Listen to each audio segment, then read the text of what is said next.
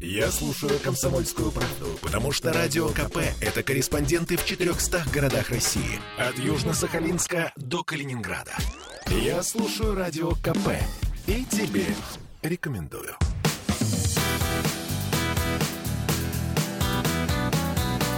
Легенды и мифы Ленинградского рок-клуба.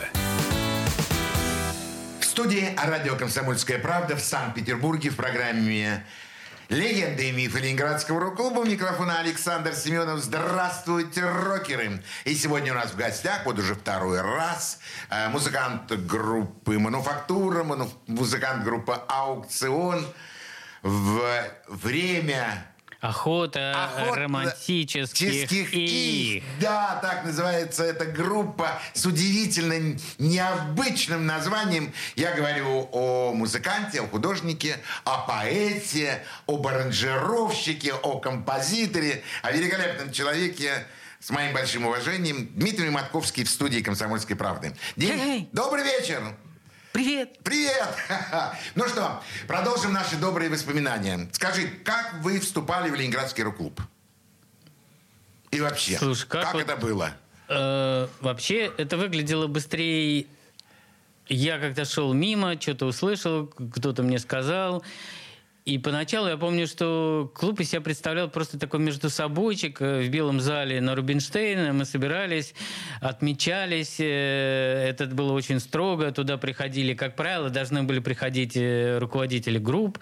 Ну, там, скажем, Майк Науменко или БГ приходили не так уж часто. За Но были. Там... Да, Были. да, бывали, бывали, да, правда.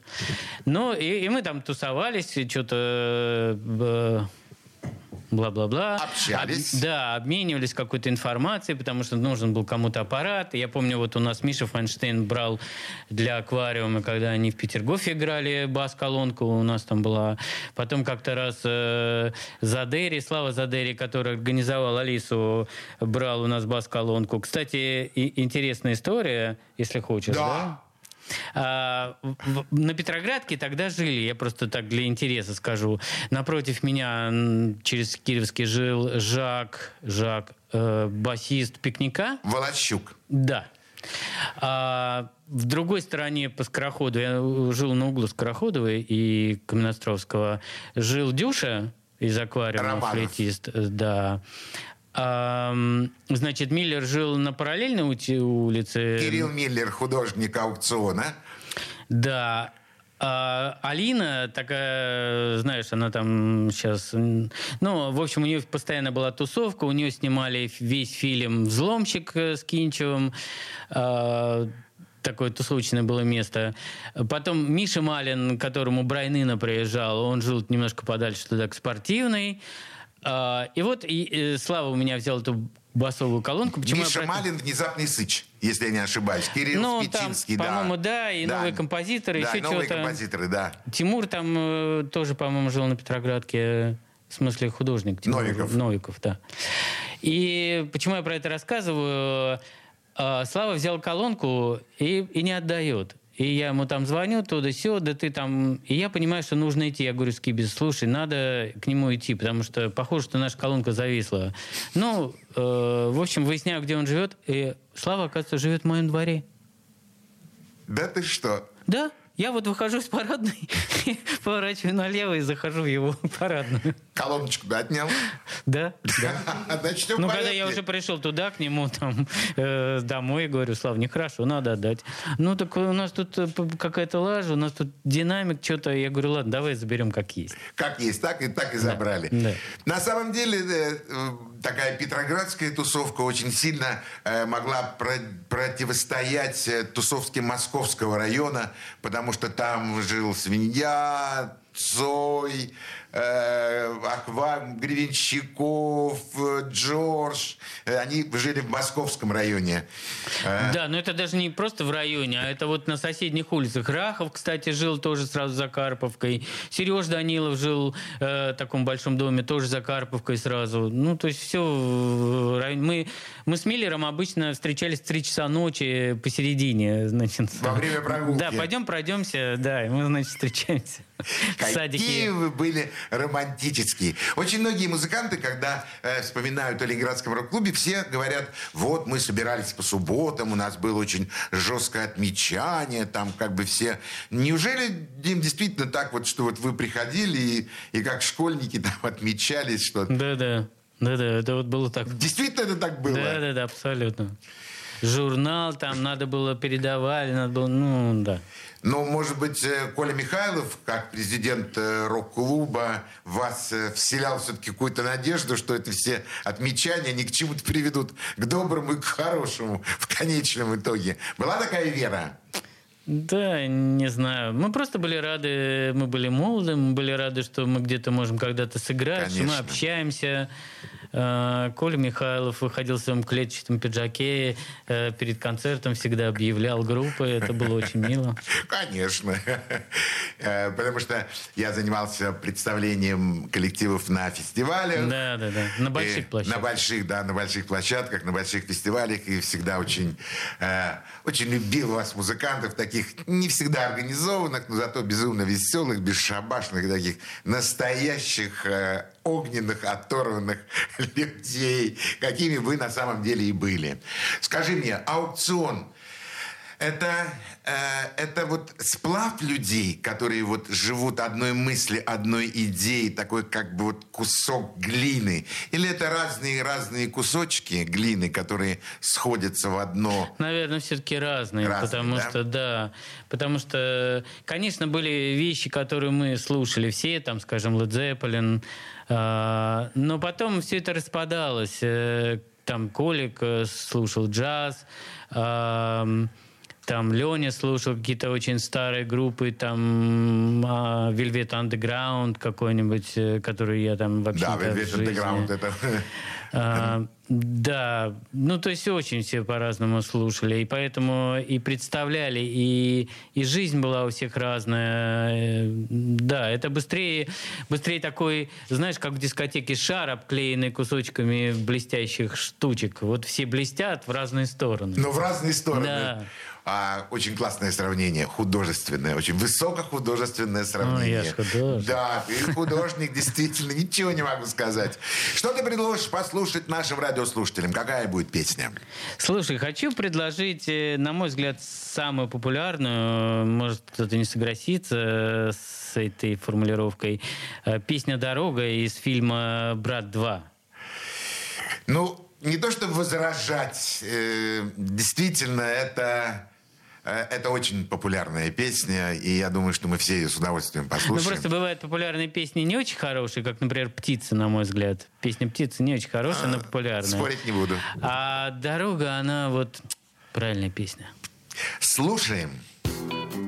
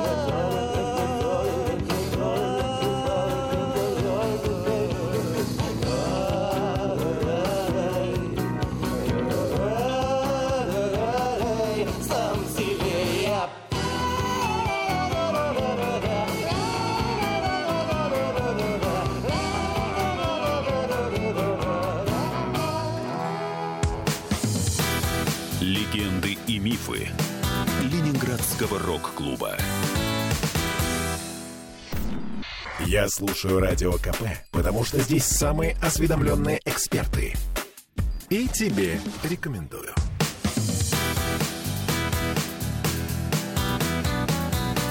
Легенды и мифы Ленинградского рок-клуба. В студии радио «Комсомольская правда» в Санкт-Петербурге в программе «Легенды и мифы Ленинградского рок-клуба» у нас в гостях музыкант-художник, участник группы «Мануфактура» и «Аукцион» Дмитрий Марковский. Дим, продолжим наши с тобой воспоминания о Ленинградском рок-клубе, о тех э, приятных э, в ленинградских временах. Э, Поездки. Поездки аукциона. По-моему, вы с мануфактурой никуда не ездили на гастроли. Мы ездили в Ригу, выступали. Там такое поле было огромное. Мы ездили в Выборг. э, Артем Троицкий нас возил на фестиваль с центром. Мы там играли. Ну, это все в разные года. Кстати, э, вот то, что я... Мы ставили песню «Мануфактура», это первый альбом. А на самом деле у «Мануфактуры» есть второй альбом, потому что, как получилось, э, в 80 83 году после фестиваля мы ушли в армию. А в 84 мы договорились со Скибой, что мы приедем в отпуск вместе и быстренько что-нибудь сыграем. Но когда мы приехали, мы поняли, что мы всю программу 83 года просто забыли. Ну, во всяком случае, я и другие музыканты. И мы подумали, что нам делать старую программу, воспоминать? Мы лучше сделаем новую. И, в общем, мы сделали вот так второй альбом, но он оказался сыроватый, потому Сыроват. что... Ну, потому что там еще Кондрашкин, но он очень ушел вдаль в своих ритмах. Он там в противодоле э, нам пытался впилить. Мы- Кондрашкин барабанщик. да, и, в общем, все в группе считали, как бы не вылететь из ритма, это было очень сложно. О, какая, какая интересная подробность, э, когда музыканты стоят на сцене, играют и внутри считают, чтобы Ну не, да, не что- вылететь из седьмых-восьмых, да? Нет, там дело, это еще можно просчитать. Ладно, а когда ты на обратную долю он играет, ну то есть ту-ту, ту-ту, а он ее переворачивает. Ту-ту. И ты думаешь, где же моя первая доля? Первая это на и идет, а она то есть вместо раз и, а и это раз. О. Великолепный мастер-класс от Дмитрия Матковского. Никто ничего не понял, да? Нет, на самом деле всем все было Дим, понятно. Особенно э, тем людям, которые любили играть на музыкальных инструментах, но в силу э, возраста или каких-то особенностей немного оставили его в стороне, но все помнят. И доли, и строй, и, и что там еще, тональность. Так что все помнят.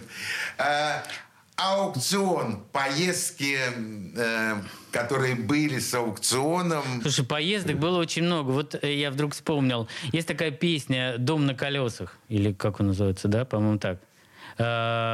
Ну, во всяком случае, такие есть слова. Что это значит?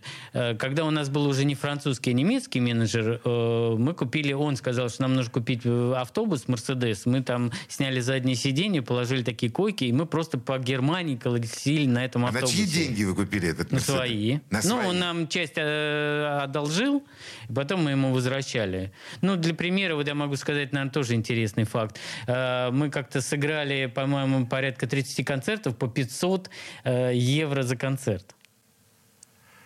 МХАТовская пауза. Самое главное, что когда мы ехали обратно после этого концерта, Ленька уже такой был хриплый, и нам кто-то звонит по телефону, говорит, слушай, тут в Москве предлагают концерт за 6 тысяч. Он такой, я не могу, пошли все в жопу. Да. Вот такие гастроли.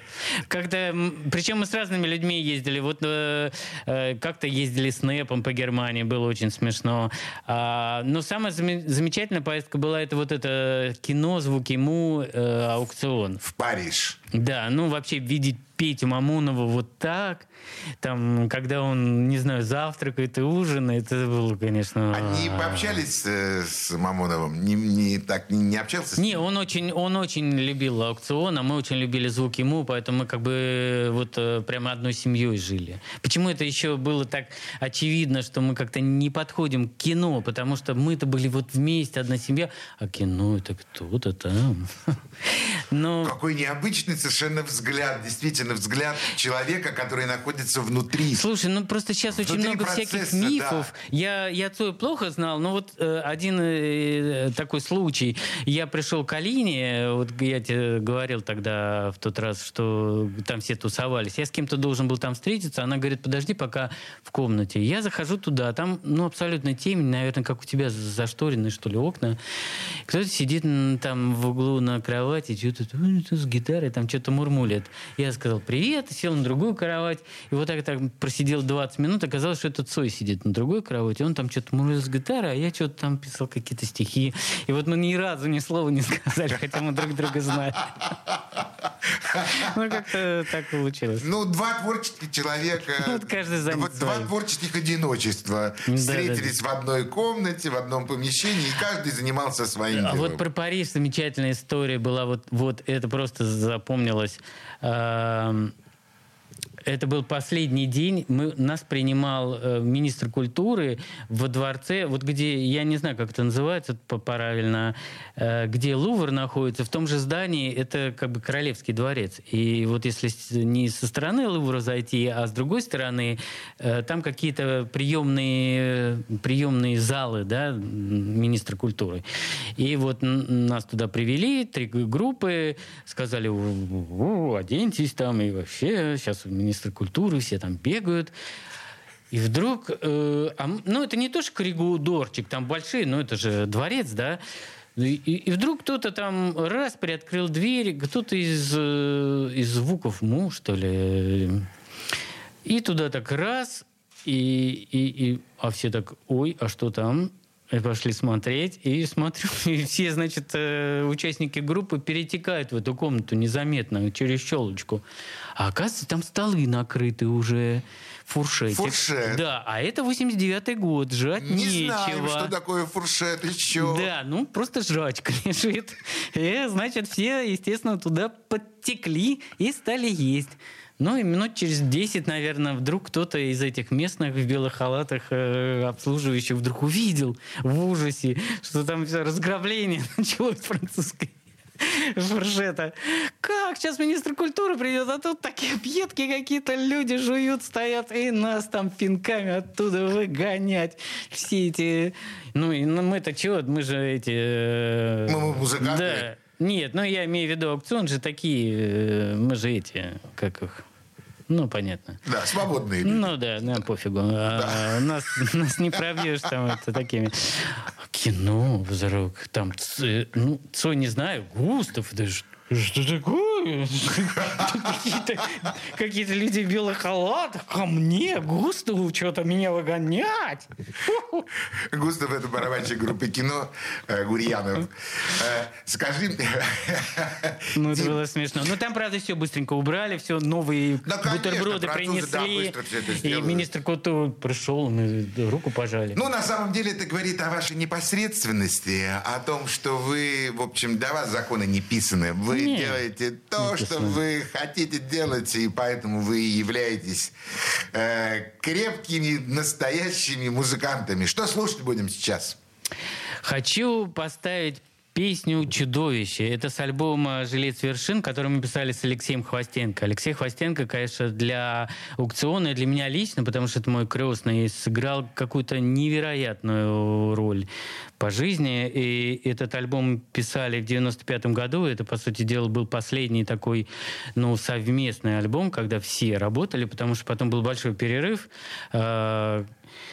И еще эта песня интересна тем, что вот часто спрашивают, э, как вы там пишете, а как вы, э, что такое совместная песня. И, и в общем-то, это вранье про совместную песню обычно, потому что, ну, как написать совместную песню? Но тут получилось как?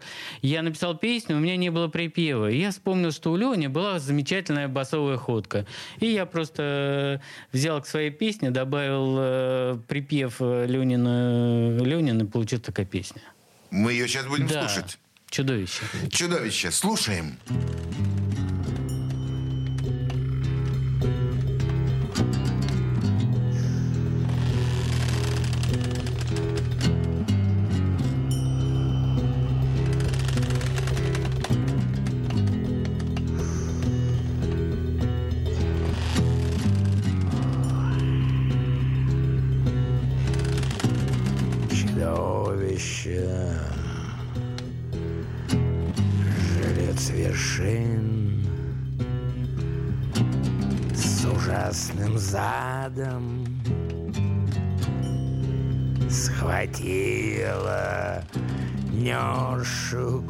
кувшин С прелестным взглядом.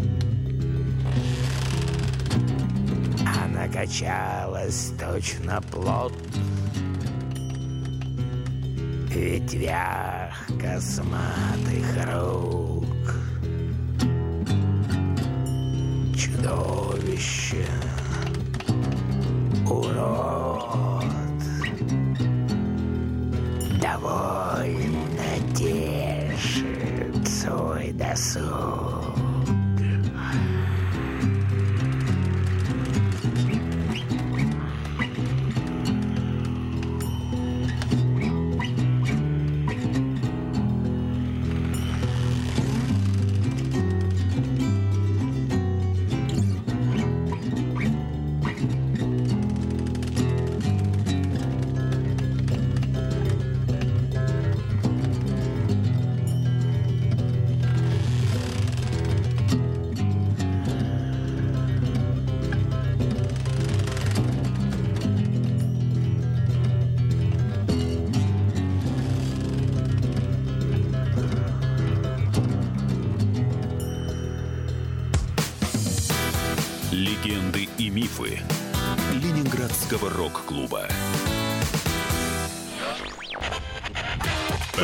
Изобрел радио, чтобы люди слушали комсомольскую правду. Я слушаю радио КП и тебе рекомендую.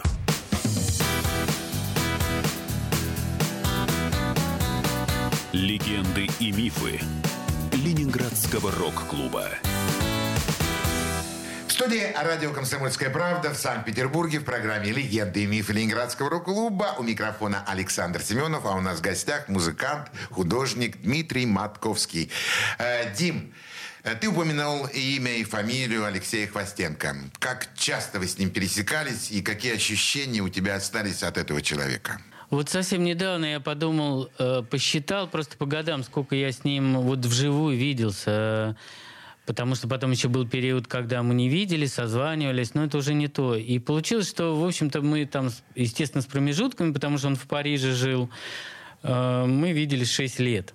И я подумал, что, боже мой, он э, по ощущениям, моему внутреннему ощущению, и потому, какое он на меня произвел впечатление, и, вернее сказать, ну, я не знаю, трансфо... он, он меня вылепил внутренне как своими, с- своим, своей харизмой, я бы так сказал. Звучит глупо, конечно. Нет, не Э, глупо. да, и вот и, и это всего лишь 6 лет. Вот за 6 лет это как для меня по ощущению как 40 лет, наверное.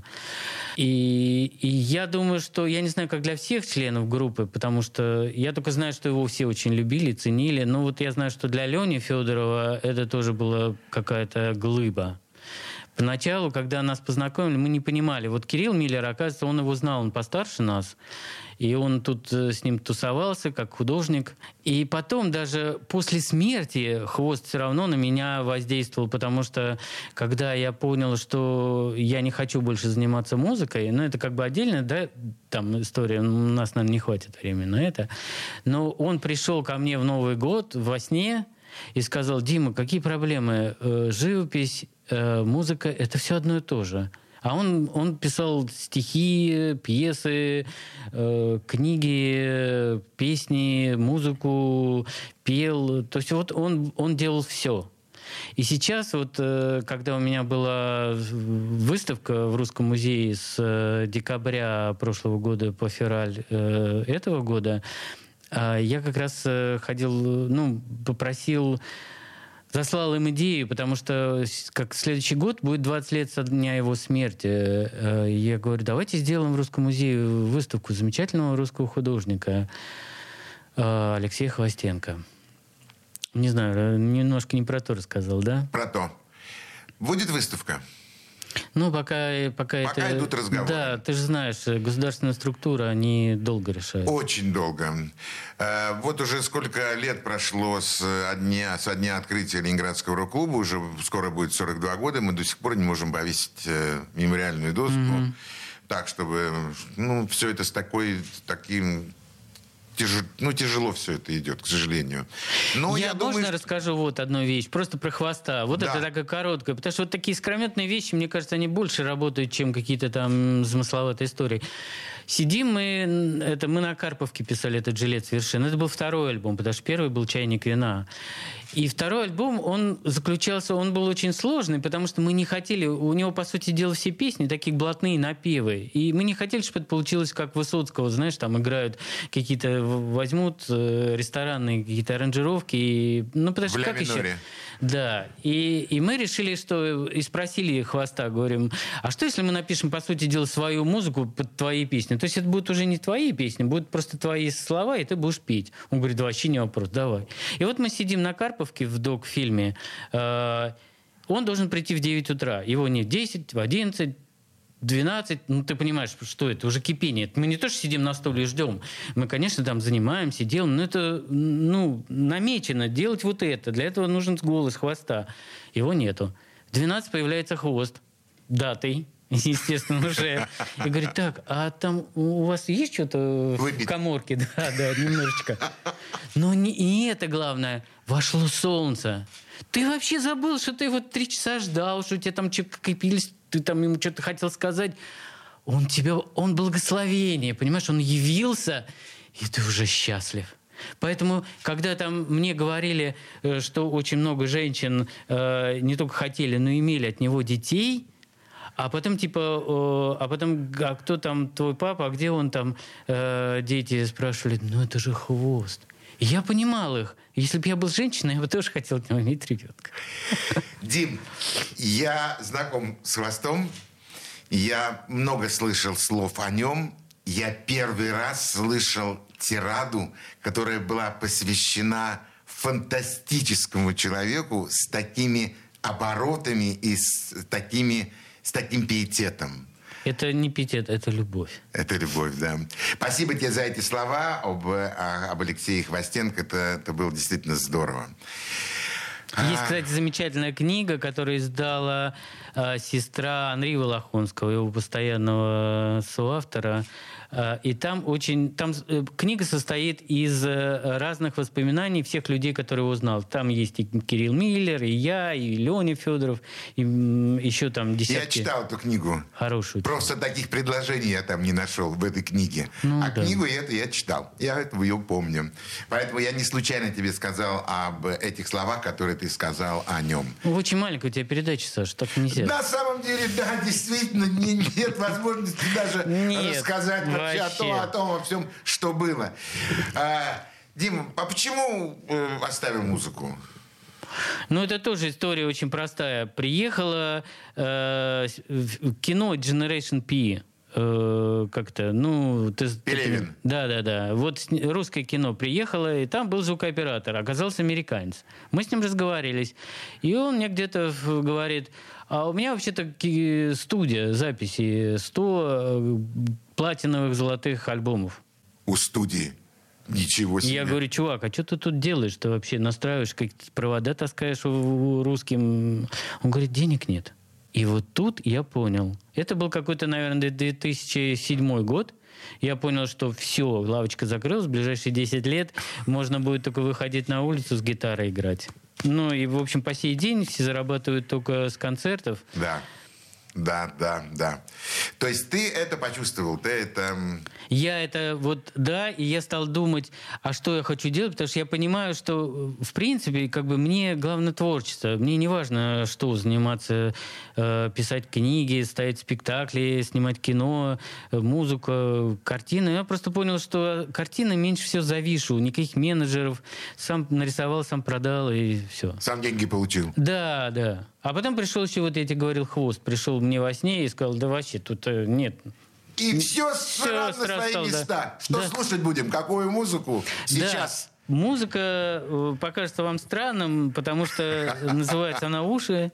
Э, И там, если есть минутка, я расскажу. Э, Я просто два года занимался после аукциона симфонической музыкой. То есть это просто там на большой оркестр симфонический, 70 э, инструментов э, писал, партитуры такие, и сидел с партитурами, там слушал музыку Ты симфоническую. писал Да, партитуры да, да. Да. для скрипки, Не, для оркестра большого Вот я говорю, для симфонического оркестра. скрипок писал. Для всего, для всего, для всего.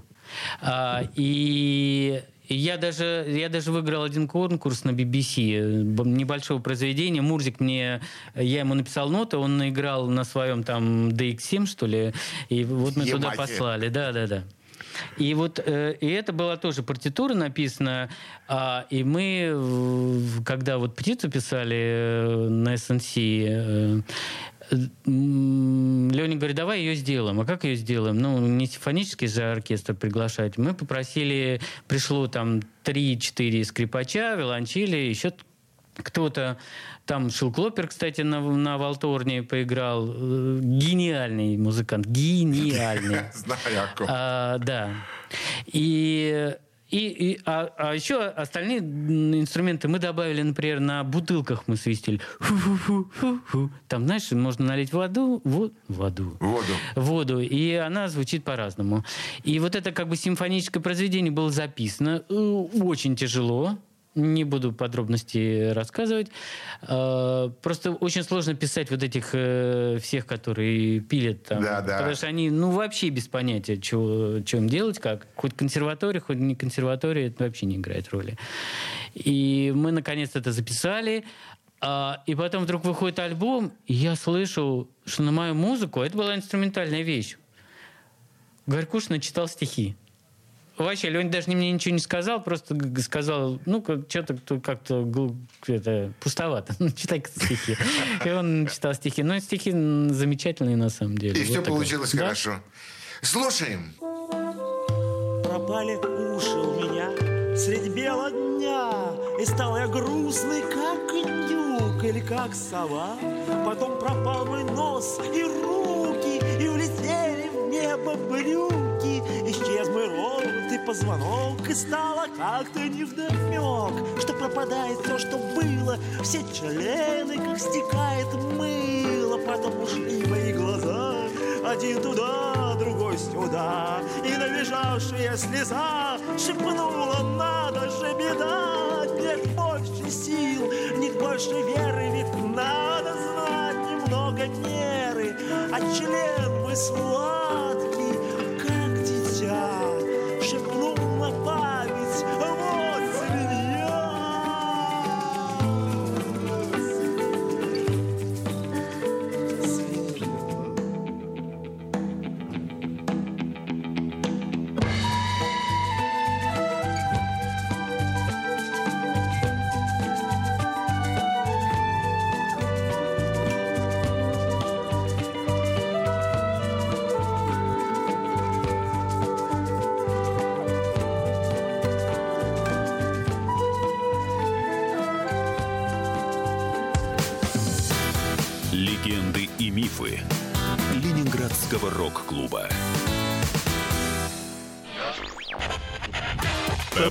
изобрел радио, чтобы люди слушали комсомольскую правду.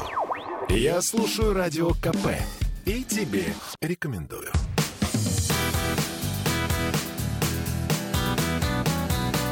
Легенды и мифы Ленинградского рок-клуба.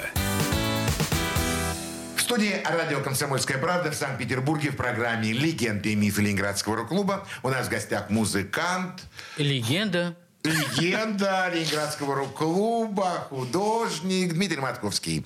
Дим, забыли все, что говорили, о чем сейчас вспоминали. Хочу услышать сегодняшнего Дмитрия по отчеству Фадеевич. Дмитрия Фадеевича. Э, что ты сегодня делаешь? Про, про Фадеевича смешно. Э, как-то мне говорят, э, а ты видел, в Википедии появилась твоя страница? Э, Я говорю, да, интересно. Пошел посмотреть, там написано Дмитрий Матвеевич Матковский. Мне говорят, ты что, правда Матвеевич? Я говорю, нет. А откуда это взялось? И я вспоминаю, а, а, а я вспоминаю, думаю, почему папа так на меня обижался, когда я ему подарил э, птицу альбом? А оказывается, там написано Матвеевич. Ошибка допустили. Это даже не ошибка, это был Степ. Они написали там Дмитрий Фадеевич, они написали, вот на гитаре играет Матвеич. Ну, знаешь, как люди Ну да, делают, да, да. А я думаю, что папа так на меня вообще так смотрит? Ну, вот, вот видишь, как Как бывает, да, выясняется. жизни. Расскажи мне, как художник, как ты живешь? С художником жить хорошо. Ничего не делаешь? Только рисуешь. Да, рисую. А кто там сказал так? э, По-моему, это этот китаец э, сказал, что великий китаец, э, что не хочешь работать, най- найди специальность по душе. Вот это как раз мое. Это настолько мое. Я так люблю белый холст. Это туда красочку раз. И причем меня так это затягивает, я просто в какой-то экстаз вхожу, потому что если у меня краска, если я да, заранее не приготовил краску, э, и мне нужно тянуться вот к там, где ты сидишь, да, пойти за краской, я нет, я схвачу ту, которую мне, ладно, фиолетовый, фиг с ним, я хотел синюю, ну ладно, фиолетовый, ох, я не то что-то рисовал, зарисовал. Я тебе скажу, почему. А, это очень интересно, э, может быть, для два творческих людей это будет интересно. Что в музыке самое сложное? Как сказал э, Шнур, э, знания э, очень э, нас ну, очень делают очень несвободными. Знание нас качает, отягощает. Да, знание. да, да. Как-то он это славно сказал, но неважно. И, и самое сложное при придумании музыки, а как выясняется вообще в любом творчестве, это как раз выйти, то, что называют out of the box. То есть вот что-то, что не в конве. И и я тогда еще, в, когда сочинял музыку, тогда понял, что когда ты вот что-то такое ложовое берешь, оно тебя уводит куда-то в сторону, ты начинаешь это исправлять.